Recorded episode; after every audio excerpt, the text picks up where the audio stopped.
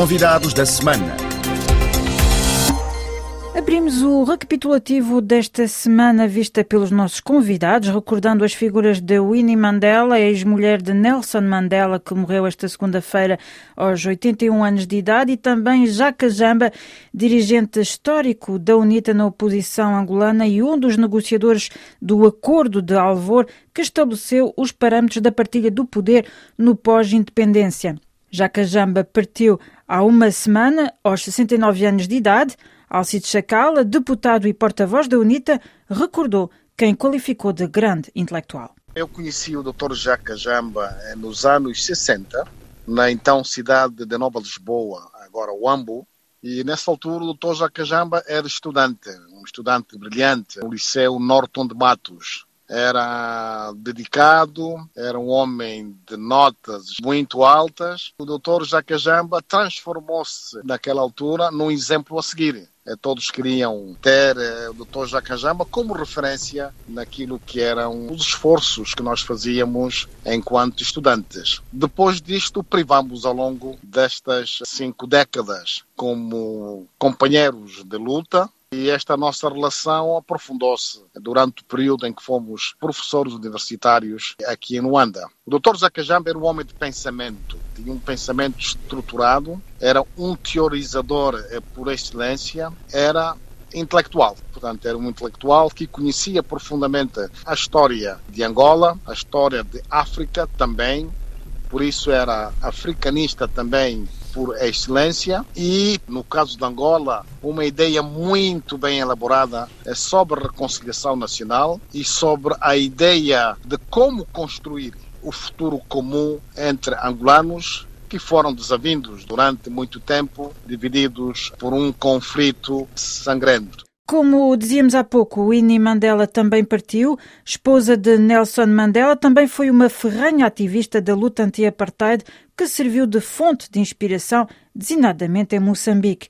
O antigo presidente moçambicano Joaquim Chissano recordou Winnie Mandela, que chegou a conhecer no tempo em que Nelson Mandela ainda estava preso. Seguimos os seus movimentos e inspirávamos nela para fazermos a mesma campanha. Mas depois da nossa independência, tive a oportunidade de conhecê-la pessoalmente antes da libertação de Mandela, quando nós eh, coincidimos a visitar a Uganda. E o presidente da Uganda pôs-nos a viajar no mesmo carro e era para apresentar a Winnie Mandela, sobretudo. Entramos nesta campanha de libertação de Nelson Mandela. Portanto, ela esteve sempre na vanguarda desta campanha. Noutras latitudes, relativamente ao Iêmen, na terça-feira foi organizada uma conferência de doadores durante a qual foram angariados 2 mil milhões de dólares de promessas de ajuda humanitária urgente para os cerca de 22 milhões de iemenitas que precisam de apoio. O Iêmen, palco de uma guerra que entrou no seu quarto ano, vive uma situação humanitária considerada mais grave do mundo e não se vislumbra uma resolução simples do conflito, dado que por detrás da guerra entre o governo e os rebeldes úteis estão intervenientes exteriores, como recorda Manuel João Ramos, especialista do Iêmen e do Corno de África. Estamos a falar de uma guerra cujas possibilidades de resolução estão a ser convenientemente esquecidas porque, antes da vida e da proteção da, das pessoas, estão interesses geoestratégicos, como nós sabemos, que interferem, interferem e vão continuar a interferir muito, precisamente na possibilidade de resolução do conflito. O conflito não se pode resolver sem que haja uma aproximação, evidentemente, ou pelo menos uma, um acordo, mais ou menos com pernas para andar, entre o Irão e a Arábia Saudita. Quer dizer, parece-me absolutamente inevitável que só assim, que esse é o único caminho. Na verdade, esta é uma guerra entre a Arábia Saudita e o Irão. Como nós sabemos, ou seja, os úteis são financiados, protegidos pelo Irão e o governo, ou que resta dele, e as forças sunitas não são senão uma frente da ação da Arábia Saudita no Iêmen. Nós sabemos também que a história da unificação do Iêmen no início dos anos 90 foi uma história muito mal resolvida e o potencial de conflito e as rivalidades vêm, nomeadamente, dos anos 70 e 80. Portanto, o problema sempre esteve lá. Agora, o exacerbamento e a regionalização, a internacionalização do conflito não fizeram senão tornar esse conflito absolutamente, digamos, insanável e, portanto, só precisamente o acordo de cavalheiros, se é que os podemos encontrar na Arábia Saudita e no Irão, poderão evitar uma tragédia ainda maior. No Brasil, esta foi a semana em que o Supremo Tribunal optou por colocar o antigo presidente Lula da Silva na prisão. Lula, candidato às presidenciais de outubro, é acusado de corrupção. Ele considera que é vítima de um plano visando afastá-lo da corrida presidencial. Francisco Itecker, fundador do movimento altermundialista no Brasil e também membro do PT de Lula, repara que neste caso particular a justiça brasileira foi particularmente rápida. Todo esse processo foi muito marcado por uma partidarização muito grande.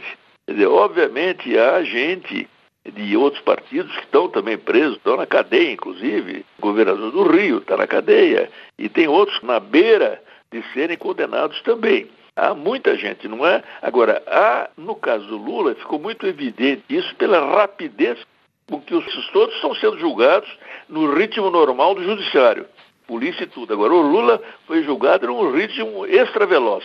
Quer dizer, as decisões foram tomadas com muita rapidez. Há todo um setor do judiciário que está querendo impedir, junto com todo um setor anti-PT, anti-Lula, querendo impedir que ele seja candidato. Existe uma luta aqui muito grande, no Brasil a gente fala isso, entre a Casa Grande e a Senzala. Casa Grande é a casa dos senhores, a casa dos donos, do tempo da escravatura, é a Senzala é a casa dos escravos. Então existe no Brasil, desde não sei quando, e agora politicamente isso se caracterizou muito na eleição do Lula. Levou três eleições para ele poder vencer uma eleição. É uma candidatura da senzala. E ele só conseguiu se eleger quando ele disse que não ia mexer muito nos interesses da Casa Grande. Aí a Casa Grande deixou um pouquinho, porque também a situação do Brasil exigia grandes mudanças. Mas o fato é que tudo isso acirrou muitos ânimos em geral a fechar este panorama, a subida de tom entre os Estados Unidos e a China. Há um mês, Donald Trump anunciou a sua intenção de impor taxas a certas importações chinesas com vista a compensar o que considera como sendo um desequilíbrio nas trocas comerciais entre os dois países. Nos últimos dias, tanto de uma parte como da outra, as ameaças de sanções têm se tornado crescentemente claras. Todavia, Arnaldo Gonçalves, professor no Instituto Politécnico de Macau, não vê nisso os sinais de uma guerra comercial. Eu não acredito que estamos numa guerra comercial, estamos numa, digamos, numa palpar de posições e numa recolocação dos países nas relações bilaterais. Tem que se lembrar que, por isso, o déficit comercial dos Estados Unidos e a China são 200 bilhões de US dólares e existe da parte do Presidente Trump, foi um tema da campanha e do próprio programa, digamos, o objetivo de reduzir esse déficit relativamente à China. O que tem sido acompanhado com queixas da parte dos empresários americanos que há cada vez mais dificuldade à operação das empresas americanas no território chinês, não só por via da apropriação de direitos de propriedade intelectual relativamente a produtos e processos industriais dos Estados Unidos, mas também relativamente à própria operação das empresas em território chinês perante as suas concorrentes também do território chinês, que operam naturalmente em melhores condições e colocando os produtos e os serviços no mercado a preços muito competitivos. Eu acho que vamos, eh, vamos continuar a ver isso nas próximas semanas. Por isso, sanções, eh, sanções, quer dizer, medidas punitivas de um lado contra medidas do outro lado, até que chegará um ponto que uma das partes vai sinalizar para iniciar negociações relativamente à redução desse déficit. E assim fechamos esta semana de atualidade vista pelos nossos convidados. Obrigada pela vossa atenção e até breve.